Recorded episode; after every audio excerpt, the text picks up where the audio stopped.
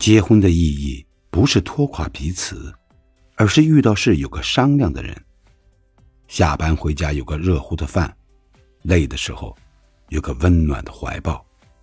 不管几点，有盏等待你的灯。男生最好的聘礼就是一生迁就，女生最好的嫁妆就是一世的理解。把心路放宽。把心态放平，学会知足，学会看淡。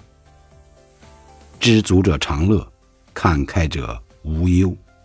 简单的活着，善良、率直、坦荡，去品味人生的韵味。无论对事或者对人，做到尽心尽力、全心全意、问心无愧就好。其余的。交给命运。